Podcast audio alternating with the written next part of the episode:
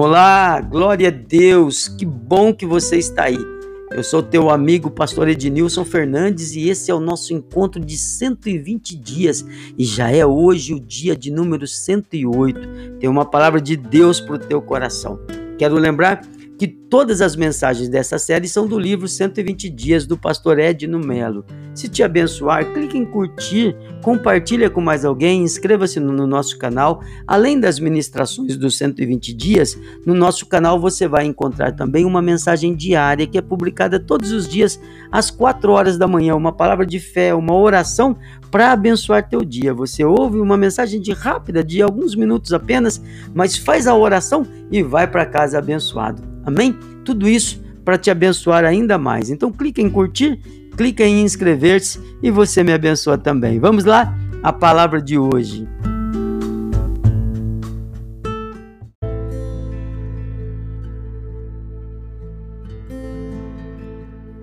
Vamos lá então, palavra do dia 108. Em lugar da vossa vergonha, a vez de ter dupla honra. Por isso, na sua terra, possuirão o dobro e terão perpétua alegria. Isaías capítulo 61, versículo 7. E a palavra de hoje é escrevendo uma nova história através do sustento da obra milionária. O missionário J. Rockefeller, fundador de uma empresa de óleo, não esperou prosperar para ser generoso. Ele sempre citava Malaquias capítulo 3, versículo 10, para basear sua fidelidade a Deus nos dízimos. Quando era jovem, Rockefeller fez sua parte no trabalho doméstico e ganhou dinheiro extra vendendo batatas doces, perus e até emprestando dinheiro aos vizinhos. Seguiu o conselho do seu pai sobre negócios. A riqueza de Rockefeller cresceu e ele se tornou o homem mais rico do mundo, sendo o primeiro americano a ter mais de um bilhão de dólares.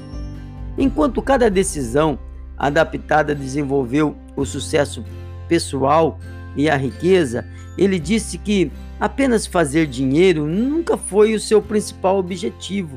Ele ensinou para sua família que a prosperidade que eles herdaram fora dada por Deus na função de propósitos, responsabilidade e oportunidade para ajudar o próximo.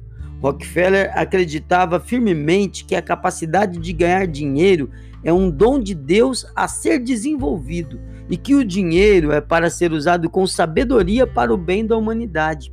Ele doou mais de 555 milhões de dólares para os necessitados e para fundações de pesquisas médicas que ajudaram a erradicação da febre amarela e outras doenças, e principalmente ajudou muitas igrejas durante a vida. Salomão, o homem mais rico do mundo da sua época, disse, e está registrado em Provérbios capítulo 11, versículos 24 e 25. A alma generosa prosperará, e o que regar será regado. Quando você oferta algo que está em sua mão, ela fica livre para receber algo que está na mão de Deus. Amém? Vamos então à oração de hoje.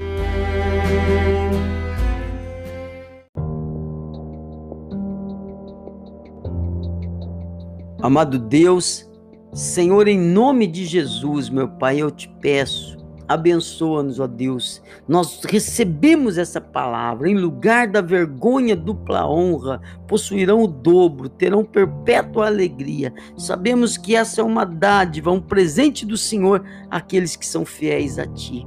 Abençoa, meu Deus, com prosperidade, com despreendimento, para que a gente possa honrar ao Senhor com as primícias da nossa renda, como diz a tua palavra.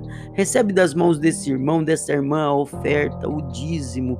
Faz com que também ele, também ela tenham um testemunho de vitória, de bênção, em nome do Senhor Jesus. Honra teu nome que está conosco, Pai. Faz a diferença na vida do teu filho e da tua filha, para glória e honra do teu santo e poderoso nome, em nome de Jesus. Amém. Glória a Deus. Um forte abraço e até amanhã em mais uma mensagem dos 120 dias.